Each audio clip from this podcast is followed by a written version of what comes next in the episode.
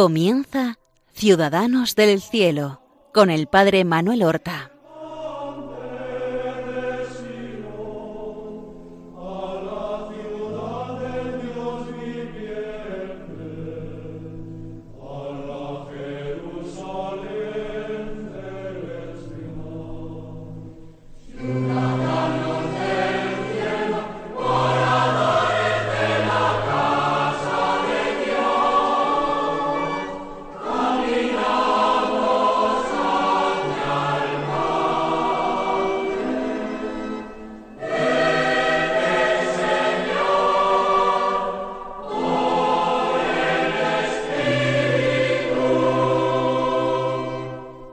Buenos días, queridos y santos oyentes del programa Ciudadanos del Cielo. Vamos nosotros en este adviento bien comenzado, en este tiempo litúrgico que está lleno de esperanza, a presentar la figura de un santo, de un hermano nuestro que ha llegado ya a la gloria celestial y vamos a glosar la figura de un gran e importante santo cuya fiesta se celebra siempre durante el Adviento. Me refiero nada más y nada menos que a San Juan de la Cruz, santo carmelita, iniciador de la reforma de los descalzos, doctor de la Iglesia, doctor místico, una de las figuras más eminentes dentro de la Iglesia católica por la profundidad y hondura de su doctrina, que lleva a los hombres a desear y a buscar la unión con Dios, la mayor unión con Dios que sea posible en esta vida.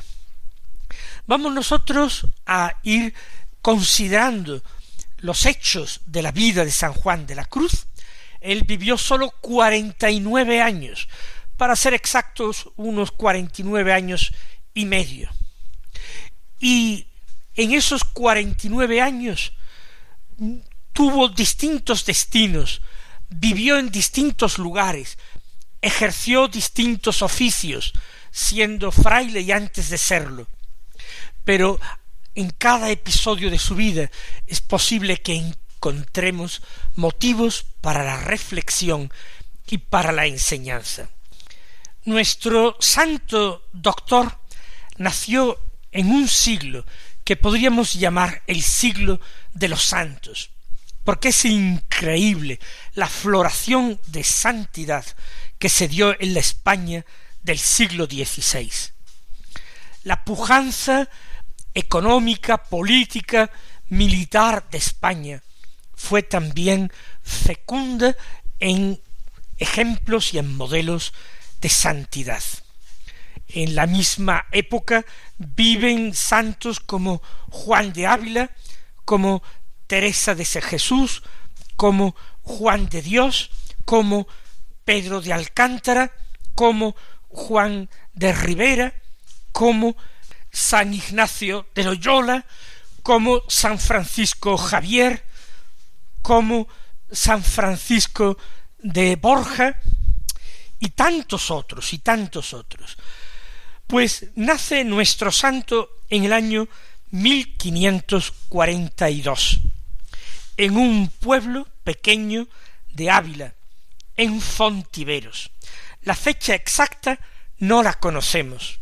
Algunos piensan que, habiendo sido bautizado con el nombre de Juan, en honor de San Juan Bautista pudo haber nacido en su fiesta o en algún día cercano a la fiesta, y según la costumbre castellana de la época se le podría haber puesto el nombre del santo del día.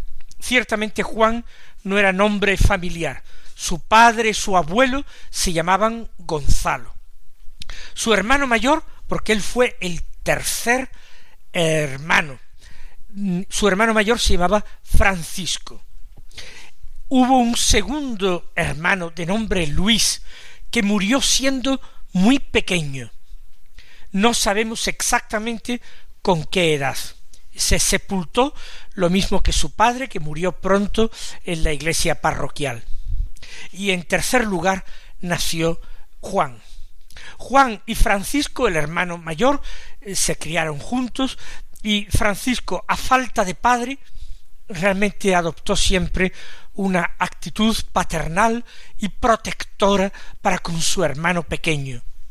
De hecho, a pesar de ser varios años mayor, le sobrevivió y dio tremendos e interesantísimos testimonios sobre la vida de su hermano una vez que éste hubiera muerto. Se quisieron muchísimo los dos hermanos. Pero mientras que Juan fue un excelente estudiante, como luego comentaremos, un hombre brillante desde el punto de vista intelectual, Francisco fue muy mal estudiante, fue un chico más bien torpe, que se empleó siempre en un oficio manual y vivió a la sombra de su hermano, pero sin ningún tipo de envidia, al contrario, con un legítimo orgullo de lo santo y de lo inteligente que era su hermano. Pero en esta familia, formada por el padre que se llamaba Gonzalo de Yepes y la madre Catalina Álvarez, la pobreza fue la tónica dominante. Aunque el padre procedía de una familia eh, de cierto nivel, más o menos acomodada, sin embargo, la boda con Catalina no fue bien vista por su familia, que le volvió la espalda en los momentos de necesidad. Por eso pasaron muchísimas, muchísimas necesidades. Cuando digo muchas necesidades quiero decir hambre. Muchos piensan que la muerte del segundo de los niños, Luis, a corta edad, se debió a malnutrición. Y ciertamente Juan de la Cruz también estuvo durante su infancia desnutrido. Cuando tenía sólo tres años, su padre muere y la situación se vuelve de crítica a verdaderamente angustiosa. De tal manera que la familia se desplaza, quizás ya sin el niño Luis, no sabemos, hasta Galvez, un pueblo de Toledo donde tenía familiares en busca de ayuda y lo único que consigue la viuda Catalina es que su hijo mayor se quede allí en Galvez. Ellos regresan a Fontiveros. Quizás en este momento, siendo Juan muy pequeñito, ocurre algo que es verdaderamente histórico, que está bien probado por testimonios, y es que el niño Juan estuvo a punto de morir ahogado en una charca, en una ciénaga, en las afueras del pueblo, cuando jugaba con otros niños de su edad. No tenemos que confundir este primer peligro que tuvo de morir ahogado con otro que tendrá más adelante cuando vivan en Medina del Campo. En este otro caso fue en un pozo. La madre antes del año, en torno al año, recogió a Francisco de Gálvez, vuelven a Fontiveros y desde allí se desplazan a Arévalo. En Arévalo, Francisco, que es un adolescente, y su madre trabajan eh, tejiendo como tejedores. De hecho, se alojan en la casa de un tejedor mm, local. En 1549 tiene siete años Juan solamente, su hermano jovencísimo, siendo adolescente, contrae matrimonio con Ana Izquierda. Ya la familia aumenta porque van a continuar juntos Catalina con sus dos hijos y con su nuera Ana. Vamos nosotros a detenernos un instante. Tantas calamidades, tanto sufrimiento, el padre muerto en plena juventud, el hermanito siendo niño, pasando hambre, verdaderamente hambre, teniendo que dejar a Francisco algún tiempo en casa de familiares, realmente por no poderlo mantener. ¿Cómo vive Juan y cómo vive esta familia la pobreza extrema. ¿Acaso ellos se revuelven contra Dios? ¿Acaso piensan que no son amados por Dios? ¿Que Dios los ha olvidado, que no los tiene de su mano? De ninguna manera. En la pobreza y en la pobreza más absoluta se acrisola la confianza de Juan de la Cruz en Dios.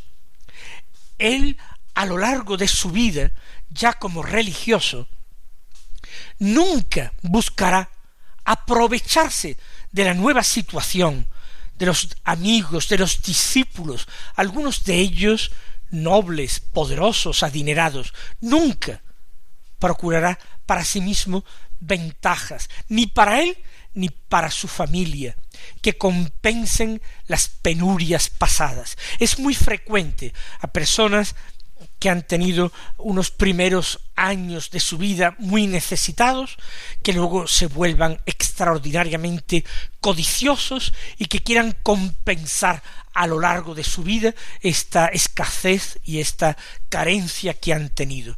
No así Juan de la Cruz, al contrario, esta experiencia de pobreza total le servirá extraordinariamente para vivir años más tarde una pobreza, no digamos mayor que esta, pero sí voluntariamente aceptada por amor a Cristo. Ellos no reniegan de Dios ni piensan que Dios los haya abandonado, porque saben que Cristo, el Hijo único de Dios, el muy amado, fue también pobre, extraordinariamente pobre. La confianza en la providencia, el abandono en manos de Dios. Por supuesto, con toda la laboriosidad, pero manteniéndose la familia unida en la fe y en la esperanza. Vamos a pedir también nosotros, para nosotros mismos y para nuestras familias, esta vivencia de las virtudes, con esa limpieza, con esa sencillez y al mismo tiempo con esa exigencia con que la practicó esta familia Yepes, la familia de San Juan de la Cruz.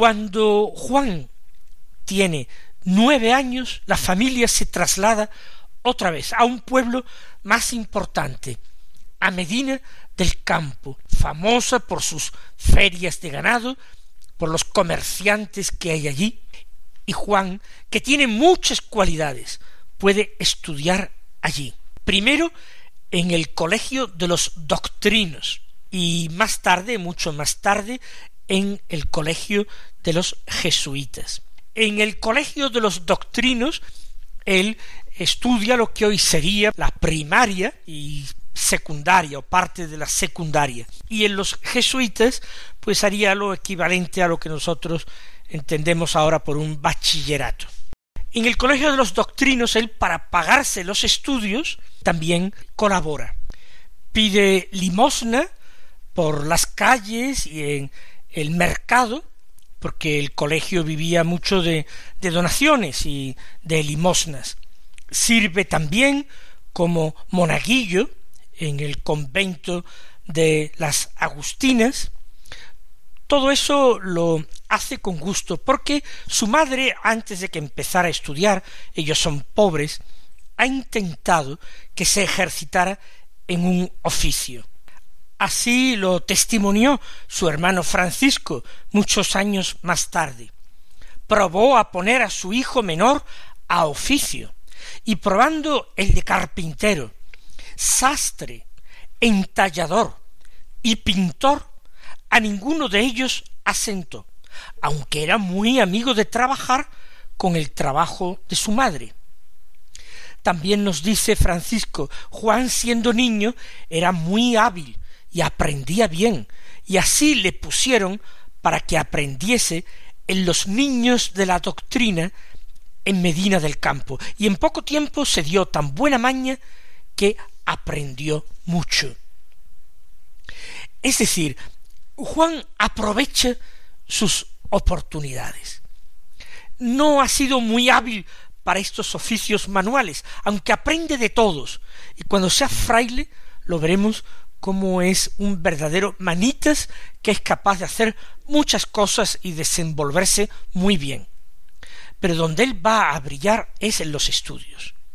Y eso, los estudios combinado con trabajos, y trabajos tan humildes como pedir limosna. De monaguillo sí que vemos al pequeño Juan y nos imaginamos con cuánto fervor y devoción y respeto y reverencia serviría la misa. Así estuvo durante varios años, para pagar sus estudios y para ayudar a su familia. Se empleó después en el Hospital de las Bubas de Medina del Campo, un hospital que acogía a enfermos apestados, las bubas son esos tumores blandos que salían en el cuerpo de los apestados. Y él aquí hace y desempeña los servicios menos agradables. Ya no es un niño, es un adolescente, pero cambia vendas, limpia orinales, hace recados, trabaja en todo lo que le piden.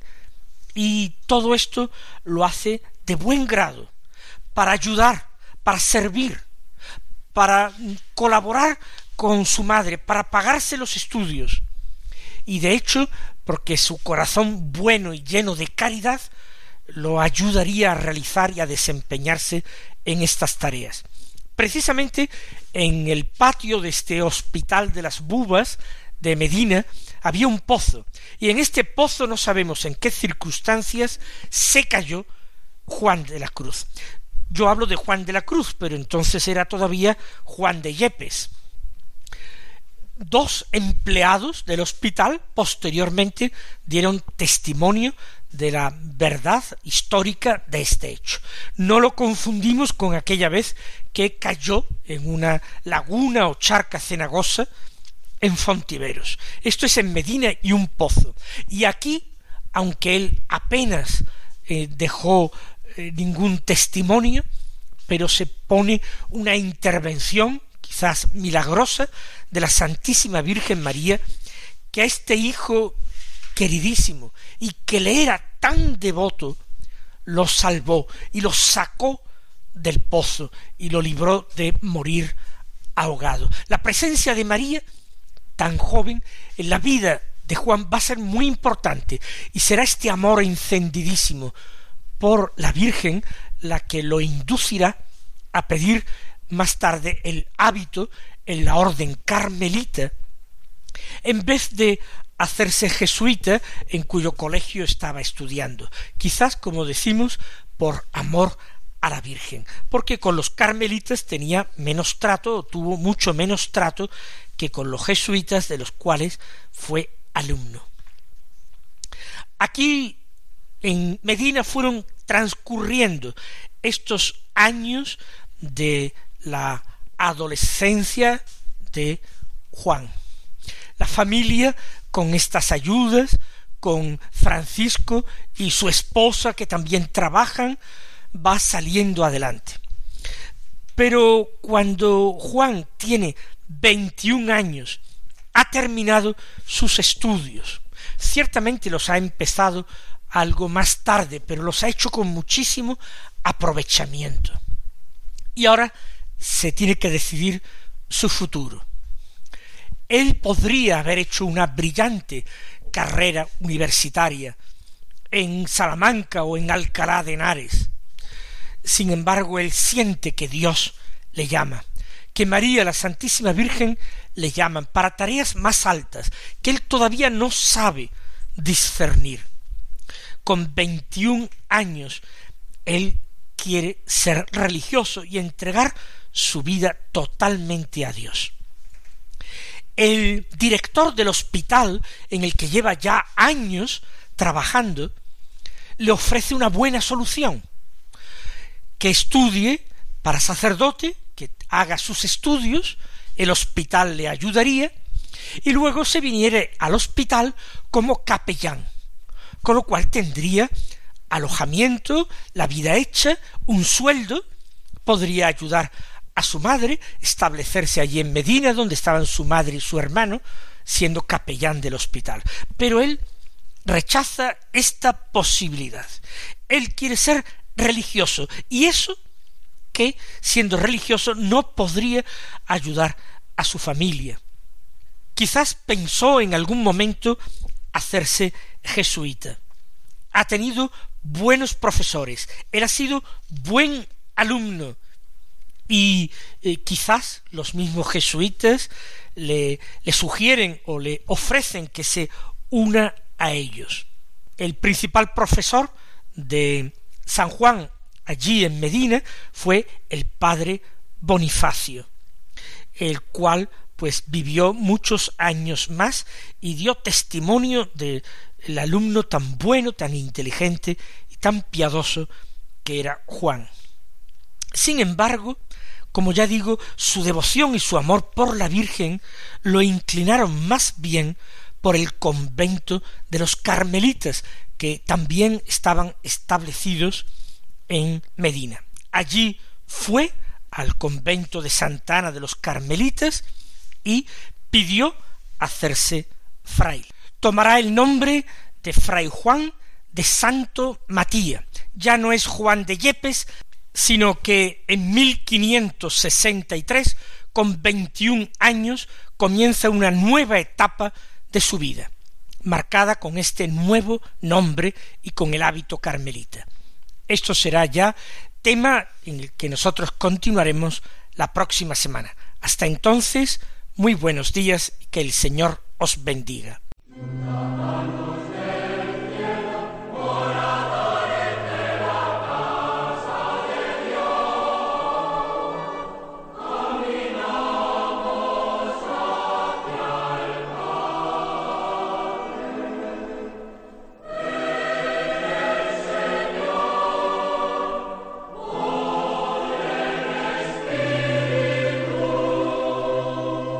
Han escuchado en Radio María Ciudadanos del Cielo con el Padre Manuel Horta.